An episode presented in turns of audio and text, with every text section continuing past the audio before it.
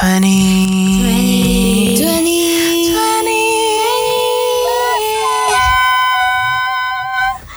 Hi, hello, welcome back to 20 Plus Matters. I'm your host, Sabrina, and in this room we have the usual. Javi. Robin. And Cici. And we just want to greet to all of you, old listeners, new listeners, please welcome. And on this episode, we are going to talk about episode four from the previous part one. So I hope you can enjoy this episode. So when you're in Asia and you don't have that body type, sometimes people will beg for those attention. So you, when you get that you know little uh, attention, you will like be very thirsty for it because here's go the second type. You know, I think India will also count as body insecurity. You would start over sexualizing yourself for male validation. Or even like if the lightest one we would say male gaze, right? Yeah. So for me, because I don't have a small body for sure, you know, I feel like I'm a more muscular type of person or like a big person. So there'll be people uh, sexualizing about myself, like commenting about my body part. But I don't think you saying like, "Oh, your boobs is so big" is a compliment.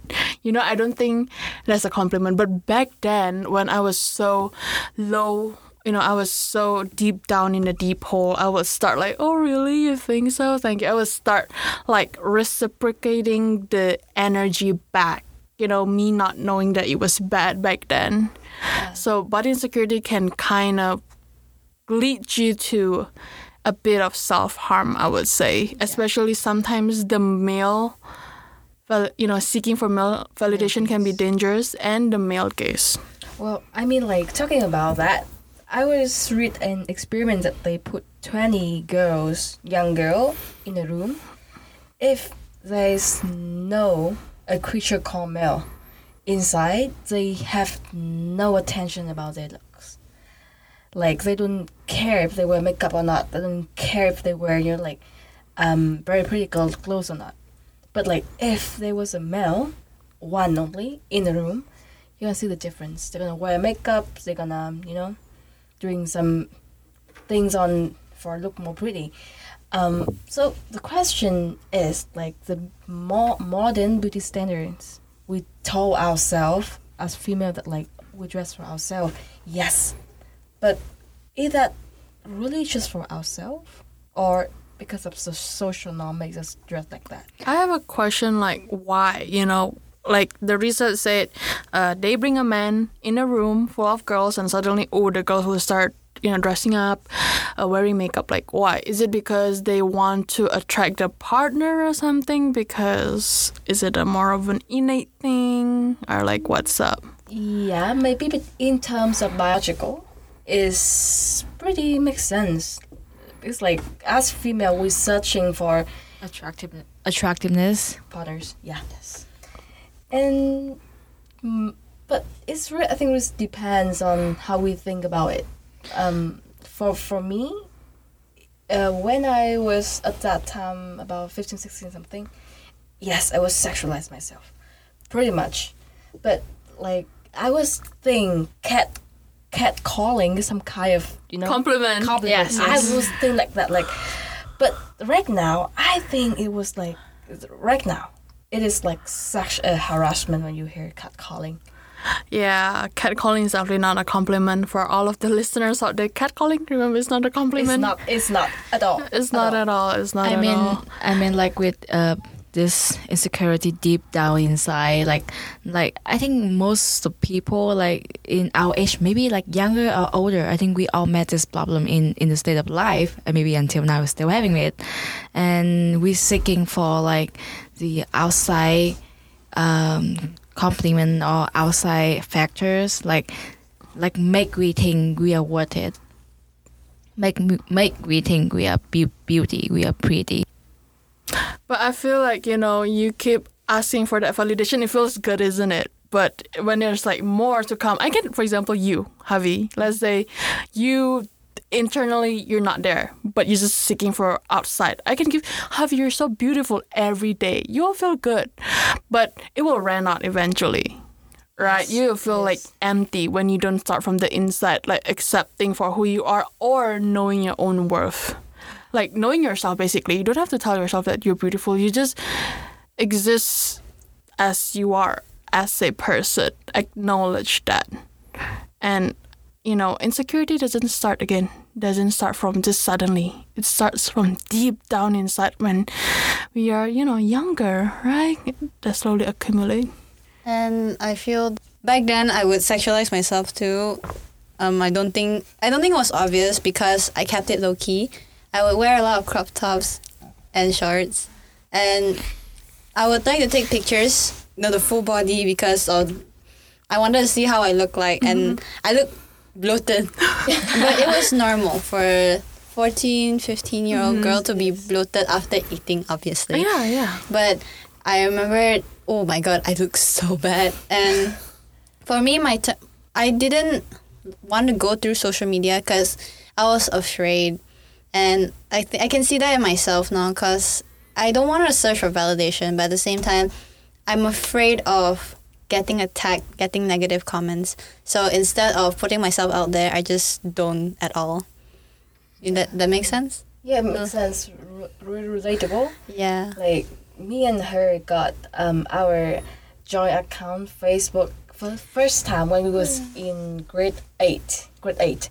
Yeah, and then uh, the first picture we post is only we having ice cream together, but only the ice cream, no face. Oh. because um we we were so scared of people gonna see our face that oh you have big nose. I always was told i have a big nose and then kind of do like compliment on my uh, appearance. That's why the first thing we post is not like this is us but this is our ice cream. Like that.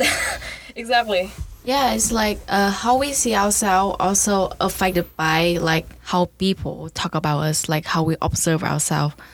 For example, like your relatives just saying like, "Oh, your nose is so big, just like your dad," and everyone keeps saying like this, and I feel like it's it's as bad. Like is that my nose so stand out? so is is true that i'm i'm my dad's daughter Is yeah I I feel like, do you guys think that, you know, here's the thing insecurity, but insecurity, it start from an external factor, right? Mm-hmm. Do you think that with all of this, we still need compliments from outside? Nope. I wholeheartedly don't believe you need compliments because what you really need is from the inside. Uh, back then, obviously, you want to take pictures and you're like, oh, I look so fat. I look not nice. I look asymmetrical, etc., etc. And I mean, I tried to put myself out there. Of course, you get compliments, but then I get tired. I got tired of it because I have to put so much energy into looking so good to people who I don't really know. And later, many years later, I found out they talk shit behind my back. yeah Yeah, they talk shit about everybody behind their back. So I learned that it's no longer necessary yeah to get their validation as long as you feel good. Of course, my mom, my dad, I love them with all my heart, my aunties, but sometimes they will comment unnecessary things that will make me that will bring my mood down. But the most important thing is me. I know I I am me and I always tell myself that if a person gives you negative comments, if it's not true then it will never hurt you yeah and that's how I cope with it. Well, um, it's funny that only a few months ago, I was, I thought I was confident. I thought I was, think I'm pretty, but then one of my friends told me on the video that like, oh, I can saw your belly, and I was like, immediately collapse. That one comment only. That only one comment that is like, it's just like, uh, destroy me immediately. Then I was just thinking like, am I re- really that confident? I feel like, you know, just because there's one comment, it does not mean that, oh, you know, Cici, why are you collapsing just because of one comment? You're so weak.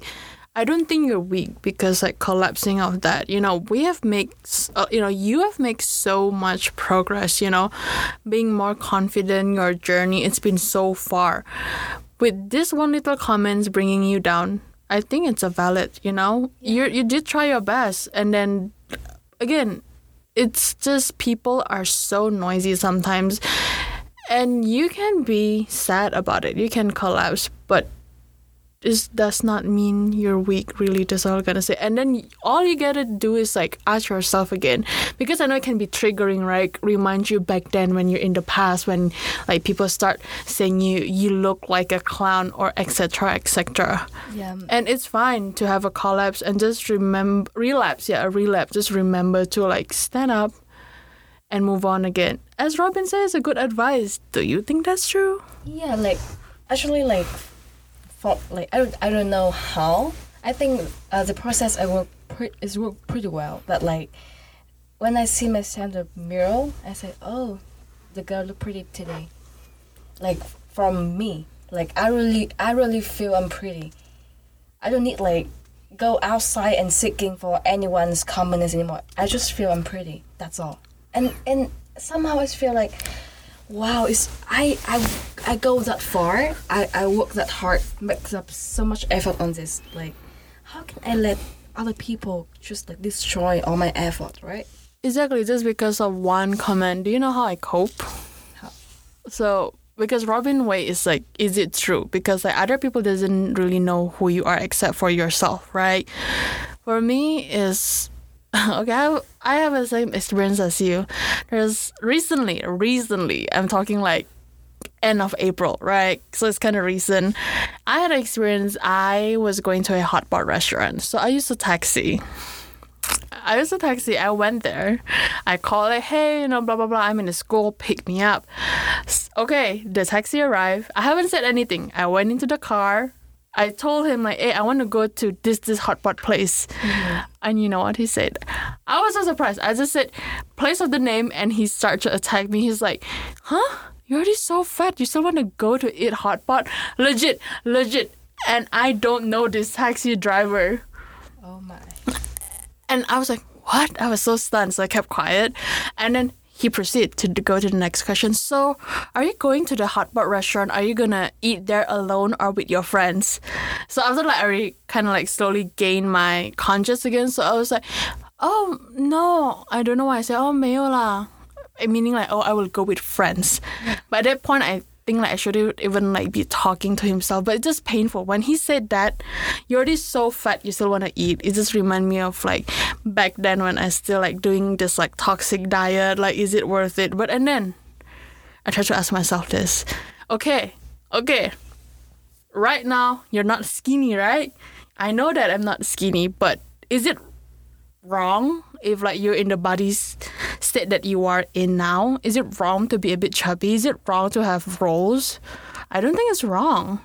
Because here's the thing, I know that I'm not like an unhealthy person. You know, I work out, I eat, you know, I try to have a good relationship with food. So I really don't mind with the body I in I am in now. You know, I will still keep on pre- improving myself. You know, lifting weight because I love that. Being comfortable with myself, because I know what he. You know, he have a different type of beauty because he thinks oh being skinny means the right way, but not in my dictionary. So we kind of have a clash opinion on that. But it's just I've learned to accept that everyone have a different opinions on beauty and that's it if you find the wrong one and just move on Yeah. it's subjective so I mean, it's great, like, uh, to look at like the journey that we have walked till now. Like, we try our best to improve ourselves, become the better version of ourselves. And I just wonder, like, maybe, like, what should I say to my younger self? I mean, like, uh, like unconfident, uh, sad younger self. Uh, I just felt like, um, of course, uh, the experience in the past may not good, but I feel like uh, with all the thing I have got, uh, gone through, it's made me me today. Like you know, you're facing some like some like quick moment, like something make you sad, but you know, like you stand up, like become stronger. That's that's great. And if you say this to my younger self, so I just say this: keep keep doing what you are, like keep being yourself. Uh, if I had the chance to say to my younger self, I would say first, please don't put coconut oil in your hair. Don't put vinegar on your hair. Don't put vinegar on your face. Don't drink shots of vinegar to lose weight. Don't go through the stupid apple oatmeal diet to Is lose it 10 kg. ACV? Yes. Oh my god. Don't don't do the apple oatmeal diet to lose 10 kgs in one week. Don't starve yourself. Don't try to dress too tightly just to impress other people. And I hope that my younger self would be, be able to find a good fashion sense through non-tight clothings, but in a way to flatter herself and make herself confident. And of course, listen to your mom, even though she has, even though your mom and dad has said some hurtful things about your physical appearance, they also have some some points that help you boost your own confidence, like tan skin, your hair, your eyes. So just embrace your features. Well, for me, I would tell my 13 years old me that like wear that dress again.